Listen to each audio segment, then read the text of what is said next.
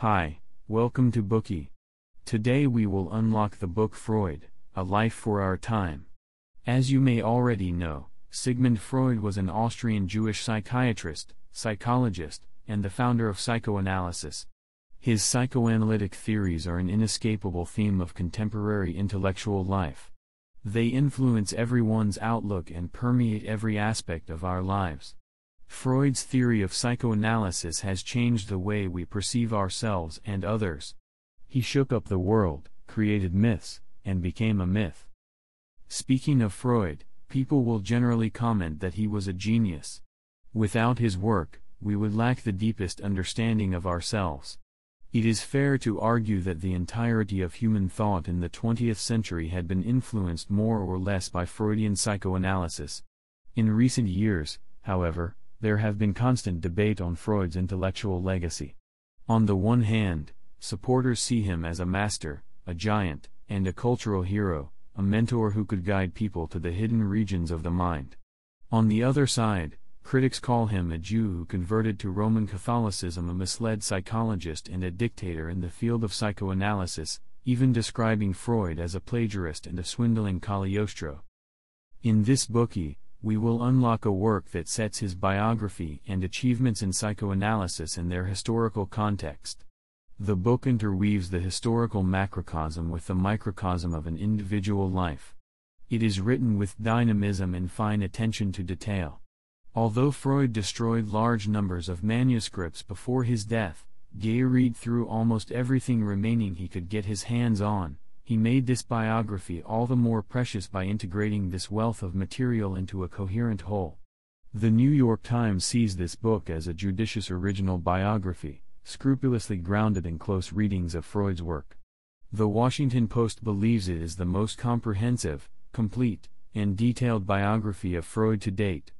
A great author writing about another to produce a masterpiece for our times. Born in Berlin in 1923, the author Peter Gay was a German Jew who spent his youth in Nazi Germany before fleeing with his family to the United States. He died in 2015 at the age of 91. Gay received his PhD from Columbia University and taught at Yale. He wrote more than 25 books, such as The Enlightenment, An Interpretation, and Weimar Culture, The Outsider as Insider. Many of his books won the National Book Award, and he received the American Historical Association's Award for Scholarly Distinction in 2004. Now, we will approach the key contents of this book chronologically. Part 1 Early Development and Studies. Part 2 Advancing his career. Part 3 Prestige and later theoretical refinements. Sigmund Freud was born a citizen of the Austro-Hungarian Empire in the small Moravian town of Freiberg on May 6, 1856. The Freud family was large, his mother Amalia was 20 years younger than his father Jacob, a Jewish wool merchant. He had five younger sisters and a younger brother, as well as two older half-brothers. Being raised in such a large family, the young Freud was often confused by the subtle complexities of relationships between people, such as siblings competing for maternal affection and his complicated relationship with his parents. In these family relationships, the young Freud had to repress many emotions. His early experiences nurtured the buds of the young Freud's interests in psychology and psychoanalysis. In adulthood, after founding psychoanalysis, he used the method of dream interpretation to continue a self analysis of his childhood problems. His family was not well off, but the young Freud was favored among his older siblings. He was the only one who had his own room, providing a quiet atmosphere for learning. Books were Freud's luxury. In his room, their number increased. He often stayed there alone, reading, sleeping, and even eating in the room. At school, he was ambitious and confident. For seven years, he was at the top of his class, so his teachers granted him special status and rarely required him to take internal exams. As much as his yearning for fame, Freud's choice of a suitable college and future career was a painful source of frustration and internal conflict. Initially, he wanted to study law, but like Charles Darwin, he desired to travel on a ship as a researcher, engaging with the natural world. Drawn to Darwinism, In 1873, he entered the University of Vienna to study medicine. Freud read widely and devoted his early college years to studying the humanities and philosophy, this would later benefit his psychoanalytic writing. After a long course of medical study, Freud received his bachelor's degree in 1881. In 1882, Freud met Martha Bernays. Slender and attractive, Freud fell in love with the lovely girl at first sight and immediately began a passionate pursuit. After two months, they became engaged. But Viennese society's norms at the time, as well as the couple's religious beliefs and family upbringing decreed chastity. In the four years before their marriage, their only intimate outlet was kissing and hugging. In these four endless years, Freud's experience of frustrated sexual desire was intense. It provided the background for his later theories, arguing that most psychological disorders originated from the repression of sexual drives. During their prenuptial separation, they could only communicate through letters. Despite the repression he endured, Freud's passion for Miss Bernays remained undiminished. Once, Freud climbed one of the towers Cathedral of Notre Dame in Paris, he wrote to Martha confessing, One climbs up 300 steps, it is very dark, very lonely, on every step I could have given you a kiss if you had been with me, and you would have reached the top quite out of breath and wild. Their physical separation made Freud preoccupied with the kisses he could not give Martha. In one letter, he used her absence to justify his addiction to cigars, smoking is indispensable if one has nothing to kiss. In this period, he quoted a favorite verse of Schiller Hunger and Love, that after all is the true philosophy. In subsequent years, Freud would resort to this line more than once to illustrate his theory of the drives. Hunger stood for the ego drives which serve the survival of the self, while love, of course, a polite name for sexual drives, serves the survival of the species. In September 1886, he married Martha. They had six children together. To improve the family's standard of living, Freud had to give up doing laboratory research, an impoverished position that he loved and joined Vienna's General Hospital as a doctor. Surrounded every day by crying babies, bottles, and diapers, and busy at the hospital, he was not distracted. In this situation, he conceived the basic tenets of psychoanalysis. Freud spent a period of time working and studying in Paris. There, he attended lectures given by the charismatic intellectual Jean Martin Charcot. Charcot was a pioneer in medicine and a social activist. Amid the conservative social climate in Paris at the time, he concluded that hysteria was in fact a psychological disease. Charcot had a tremendous impact on Freud. Arguably, Charcot's influence drew Freud completely away from clinical research and projected him into the more speculative field of psychology. In addition to listening to his lectures, Freud also witnessed Charcot's demonstrations of hypnosis and became interested. In hypnosis, Freud recognized transference, a patient's displacement of strong emotional feelings from one subject, usually a powerful but unassailable figure in their lives to another, often the psychotherapist. For the subsequent application of his theoretical ideas on sexuality, he made hypnotherapy an important part of his therapeutic work. The contemporary psychologist Joseph Breuer also influenced the early development of Freud's psychoanalytic theory. Breuer used the cathartic method to treat a hysterical patient, known as Anna O. She suffered from acute agitation and exhibited abnormal behaviors. Breuer asked Anna O to vocalize an account of her experiences. In this way, after giving full vent to her emotions, her symptoms disappeared. Later, Breuer informed Freud about Anna O's treatment. In this case, Freud believed that the cause of the hysteria were traumatic experiences and unpleasant memories. These memories were repressed, but were nevertheless an active subconscious force relentless and persistent. Although they seemed to have been forgotten unconscious memories manifested in the form of hysteria. Based on his understanding of cathartic method, Freud began to develop a new therapeutic technique known as free association. In the counseling setting, a patient is encouraged to re experience traumatic events. The therapeutic goal is to temper emotions through associative recall. By documenting his patients' free associations, Freud refined his psychoanalytic theory case by case. In 1900, Freud published The Interpretation of Dreams, a book that brought him many new followers. After this milestone, Freud's status as the father of psychoanalysis was in place. Psychoanalytic theory is the cornerstone of modern psychology.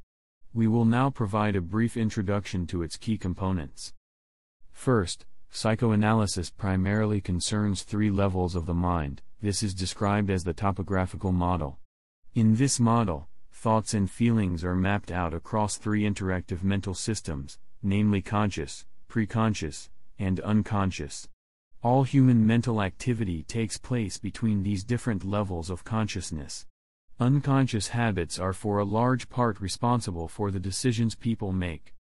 The second component is the theory of personality concerning the id, the ego, and the superego. The id is unconscious, it is the gathering place of primitive desires and drives. By contrast, the superego is the injunction of moral consciousness, prohibitions that differentiate human society from the law of animals. The ego is the rational part of human beings. It often faces contradictions and must enact reconciliation. It does this according to the reality principle. The reality principle moderates the pleasure seeking its purely selfish interests with the superego's pursuit of social morality. Freud's many compellingly written books present his clinical case studies and theories. In 1895, the concept of psychoanalysis appeared for the first time when Freud and Breuer published studies on hysteria. 1900 saw the publication of the groundbreaking The Interpretation of Dreams. This work introduced the concepts of the id and the theory of the unconscious, as well as arguing that dreams are disguised fulfillments of infantile and unconscious desires. The sexual awareness and motivation of children and the Oedipus complex turned people's minds upside down, winning the book accolades and criticism. The interpretation of dreams has been called the greatest works of all time. In 1905, Freud went on to publish Dora, an analysis of a case of hysteria which focused on the treatment of neuroses through the analysis of dreams. In 1909, President G. Stanley Hall of Clark University invited Freud to receive an honorary degree and deliver a series of lectures for the university's 20th anniversary. Here he met with American psychological luminaries, marking the internationalization of the psychoanalytic movement. If greatness can be measured by one's influence on future generations, then Freud is undoubtedly the greatest psychologist of all time. There is hardly a field exploring human nature that has developed with no trace of his influence. Freudian theory has influenced literature, philosophy, theology, ethics, aesthetics, political science, sociology, and popular psychology. However, are the claims of psychoanalysis exaggerated or does it live up to its reputation? Next, we will analyze the next phase in Freud's academic trajectory. From the fall of 1902, every Wednesday, Freud met with a group of physicians at his residence. The discussion focused on cases of neuroses, psychoanalytic theory, and self analysis. This gathering was the famous Wednesday Psychological Society. At the start, the Wednesday Psychology Society consisted of just five participants. Five people were in complete harmony with each other without any arguments. They were like pioneers exploring a newly discovered land, with Freud as their leader. By 1906, the society had swollen to 17 members. Twelve of these continued to speak of psychoanalyses with unity and enthusiasm, but by this time, some members had become hostile to one another, even attacking their counterparts with harsh words. The once genial society was now a forum for contentious argument. In early 1908, hostile scenes at the Wednesday Psychological Society evolved into regular outbursts. Eventually, Freud felt constrained to disband the Wednesday Psychological Society and reorganized it as the Vienna Psychoanalytic Society. By 1909, this new entity was attracting many scholars from the US, England, and Italy. Attendance continued to increase dramatically, with more and more devotees wanting to visit Freud.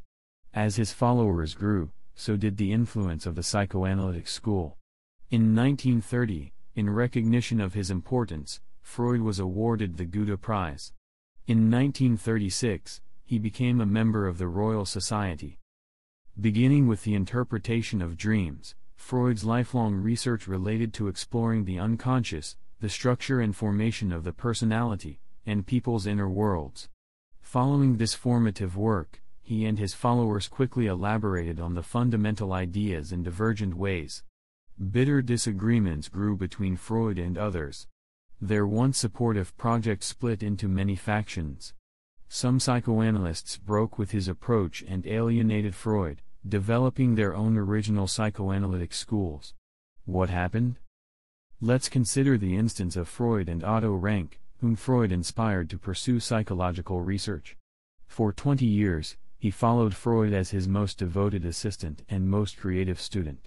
Rank spared no effort to apply psychoanalysis to the fields of literature and art. As Freud's theories matured, Rank also had his own insights and original ideas. Both he and Freud combined science and art, positivism and romanticism, but in very different proportions. One was a scientist with an artist's temperament, and the other was an artist interested in science. Eventually, Rank and Freud drifted apart and later went their separate ways. In another example, Sandor Ferenczi visited Freud in 1908. Later he accompanied Freud and others on the visit to Clark University in the United States. He then became a follower of Freud. For nearly 20 years, they maintained a respectful teacher-disciple, father-son relationship. However, while introducing innovative ways to improve his therapeutic techniques, Ferenczi began to move away from classic Freudian methods. Finally, he broke away from the man himself. The most famous departure of the formerly like-minded took place between Freud and his brilliant protege Carl G. Jung. We also have a Bookey of Jung's autobiography Memories, Dreams, Reflections, in which you can find further information. Freud chose Jung to be the president of the Psychoanalytic Society. They maintained their friendship and a teacher-disciple relationship for a long time, but eventually, they still fell out. The rupture was so momentous and antagonistic that on one occasion, Freud suffered a brief fit in Jung's presence. The break also took its toll on Jung, who struggled to redeem his credibility in his later theoretical research. He developed a cultural approach to theoretical and clinical branches of analytical psychology, exploring well known concepts, such as the collective unconscious and the midlife crisis.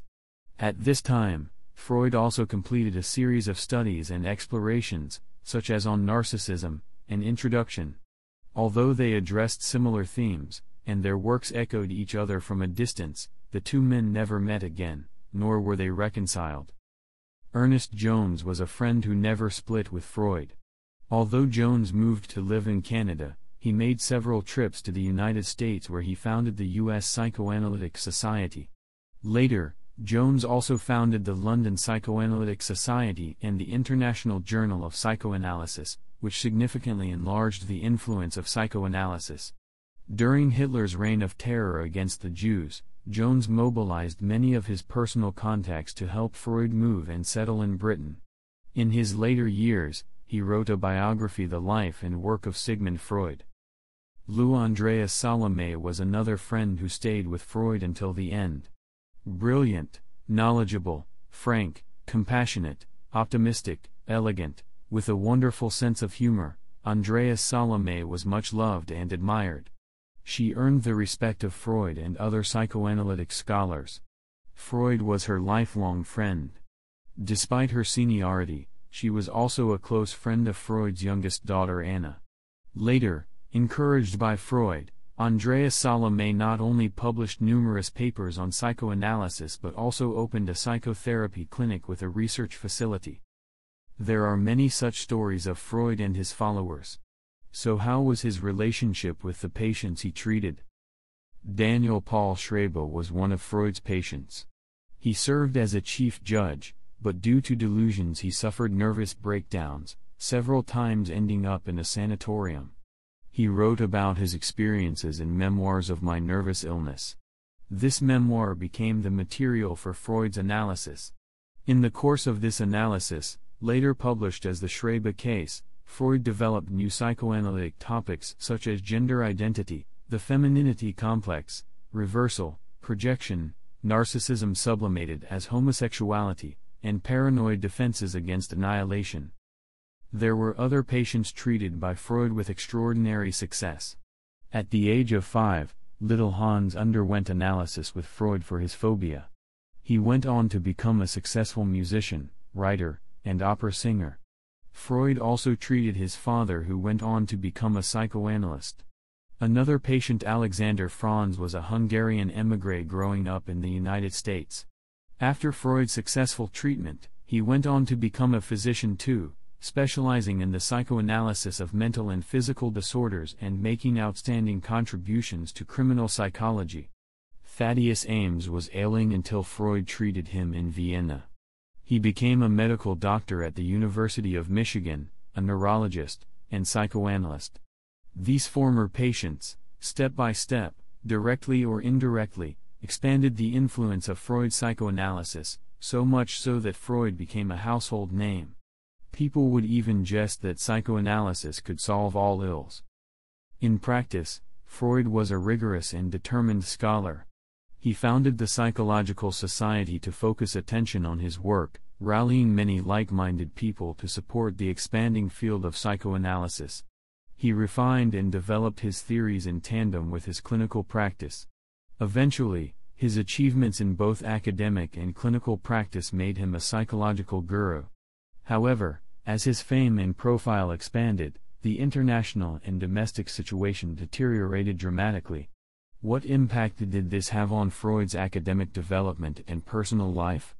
On a notorious day, in 1914 in Sarajevo, a young radical assassinated Archduke Francis Ferdinand and his consort, the heirs to the Austro-Hungarian throne.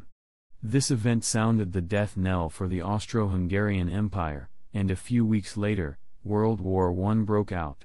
At first, when the cruel war erupted, Freud was shocked, but later he became calm, ignored the war, and began to concentrate on his theories. The conflict did not seriously interfere with Freud's academic activities. On the contrary, the psychoanalytic movement's development was extensive during this period. But the war left Freud's clinic with little income, his sons and sons in law were unemployed, and Freud had to resort to borrowing to make ends meet. As the war dragged on for many years, the turbulent international situation deteriorated.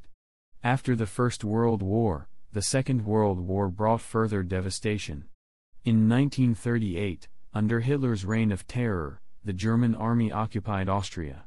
Nazi persecution of Jews fell on Freud and his family. Their property was confiscated and their eldest son Martin and daughter Anna were summoned for questioning. The war caused Freud to consider the theme of death more deeply. It was a subject he had focused on for many years. As a way to explain the darker and more destructive sides of human behavior, he conceived of an additional drive, the death drive. The death drive was the counterpart to eros, represented in the theory of libido as a drive to pleasure in life. On the other hand, the death drive has two manifestations. One, inward directed destruction, and the other, outward directed aggression. The first aspect is often characterized by a tendency toward self destruction and suicidal behavior, while the latter is aggressive, represented by violence. For Freud, violence is not only present in brutality and killings, it is also in the jokes and sarcasm of everyday life and in sports that involve competition and confrontation. In Freud's theory, Eros and the death drive have a dualistic relationship. His book Civilization and its Discontents elucidates the outcomes of his thinking around the death drive. We have also produced this great work as a Bookey for you.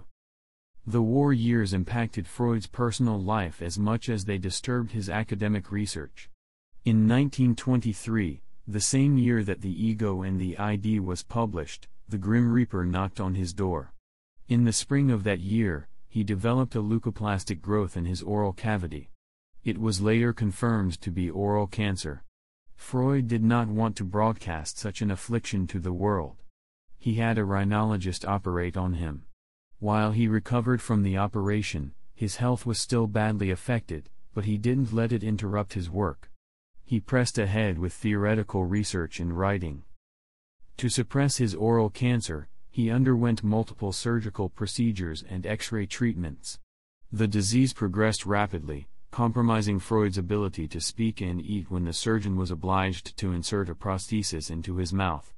The man so familiar with the application of psychoanalysis to help others, now analyzed the severity of his own condition. He told his grandson, Don't try to live forever, you will not succeed. While on the one hand, Freud suffered physically, he still had to deal with political turmoil on the other. Following his family's persecution during the Nazi occupation, many of his papers and books were burned. Under Hitler's reign of terror, many Jews chose suicide, but strong willpower and resilience was Freud's natural temperament. For Freud, there were only two imperatives of survival through that hard time, described in letters to his son to see you all together, and to die in freedom. It was only through his friends Ernest Jones and Princess Marie Bonaparte's intervention that Freud, fearful of the present and confused about the future, decamped to Britain. There in London, he lived and continued his work. His new home 20 Maresfield Gardens was shaded by tall trees and surrounded by flower gardens. The decorations, furniture, and displays of antiques mirrored Freud's Viennese residence. As soon as Freud moved in, 20 Maresfield Gardens became as famous as Berggasse 19 in Vienna. When his children took a taxi home, the driver heard the address and said, Oh, it's Dr. Freud's place. Martha was surprised that some letters addressed only to Freud in London were delivered to the house when they had only lived there for three days. She exclaimed, In short, for the first time in late in life I have experienced what fame means. By this time, Martha Freud was very old. In London, Freud's youngest daughter Anna cared for the home and enabled his work. Anna Freud was born in 1895, the same year psychoanalysis was born with Freud and Breuer's studies on hysteria. She was the youngest of Freud's six children and the only one to become a psychotherapist. By the time the Freud family arrived in Britain, Anna's reputation was already well established in the field of psychoanalysis she assisted her father while conducting her research on child development. Despite his daughter's care, by February 1939, Freud's cancer cells had advanced to a point where even a scalpel could not reach them. By June, the cancerous tissue began to suppurate, emitting a smell so unpleasant that even the family dog would not go near him. His personal physician Max Schur had no choice, he attended the Freud residence on September 19 to administer his last treatment, euthanasia. Freud, who had been in a coma, heard Herr Professor. He opened his eyes, waved to Schur, and then fell back to sleep. Two days later, when Schur was by his bedside again, Freud grabbed his hand tightly and said, Schur, you remember our contract not to leave me in the lurch when the time had come, now it is nothing but torture and makes no sense. Understanding, Schur indicated that he had not forgotten his promise. Freud grabbed Schur's hand again and said, Talk it over with Anna, and if she thinks it's right, then make an end of it. Nearly four decades earlier, Freud had written to Oskar Pfister. Freud wondered what one would do when thoughts fail or words will not come. The letter continued saying he could not suppress a tremor before this possibility. That is why, with all the resignation before destiny that suits an honest man, I have one holy secret entreaty only no invalidism, no paralysis of one's powers through bodily misery, let us die in harness, as King Macbeth says. Schur had listened to one of Freud's lectures as a medical student. Freud's theories filled him with admiration. And later, he became Freud's personal physician. Freud's oral cancer originated around 1928, and he had suffered since that time. Discussing the prognosis, Schur had agreed that when the time came, he would administer morphine. Finally, Anna was persuaded like her father resigned fate. Freud's decision was immediate when he knew his time was up. Schur wept, knowing that Freud was willing to accept death with dignity and without self-pity. So that he would sleep soundly, Schur injected Freud with 30 milligrams of morphine. When Freud became disturbed, he gave him a further injection. The next day another dose, and Freud never woke up again. The great figure of world history died on September 23, 1939 at 3 a.m. He was 83 years old. Through wisdom and level-headedness, at the end, Freud went to his death freely. By saying goodbye to the world in this unequivocal way, he exercised his free will over death. Freud had in mind that death could be liberation, the living choosing to die, not death extinguishing life. In this way, he declared to the world that he had never lost control of his life. And that concludes our content for today. Here's a quick summary of this Bookey. In the first section, we talked about Freud's adolescence and his thirst for knowledge, his diligent and serious course of study, and under the influence of a number of scholars, his gradual entry into the field of psychology. At this stage, he began to develop his personal theories. These preliminary psychoanalytic ideas include the topographical model of the mind, consciousness, the preconscious, and the unconscious, the theory of personality structure, the id, the ego, and the superego, and finally, the theory of psychosexual development. In the second part, we discussed how Freud's career evolved, how he attracted other pioneering talents and formed the first psychoanalytic society. Freud surrounded himself with friends and followers, but opinions differed and were hotly debated. Some broke from Freud to go their own way. During his life, Freud treated countless patients. Following their psychoanalytical treatment, many achieved remarkable success in their respective fields and even became psychoanalysts themselves. In the third section, we heard of the sudden changes in the national and international situation, persecution against the Jews, and how Freud did not stop working and writing. On the contrary, during this period, his theories matured, and psychoanalysis became studied and practiced internationally. Freud's achievements were extraordinary. In his later years and with the help from friends, Freud moved from Vienna to London where his youngest daughter Anna cared for him until the end of his life. Let's conclude this Bookey with the following famous quotations. Hopefully, they will help you understand Freud more thoroughly. Do you dream a lot? It's good to dream because Freud said, a dream is the fulfillment of a wish. Is your own a contradictory to your ego? Freud said, where it is, there shall ego be. Have you ever told a lie? Correct it now. Sigmund Freud said, He that has eyes to see and ears to hear may convince himself that no mortal can keep a secret. If his lips are silent, he chatters with his fingertips, betrayal oozes out of him at every pore.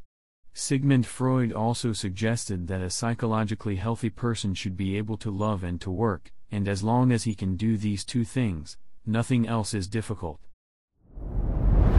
Dir hat dieser Podcast gefallen? Dann klicke jetzt auf Abonnieren und empfehle ihn weiter. Bleib immer auf dem Laufenden und folge uns bei Twitter, Instagram und Facebook.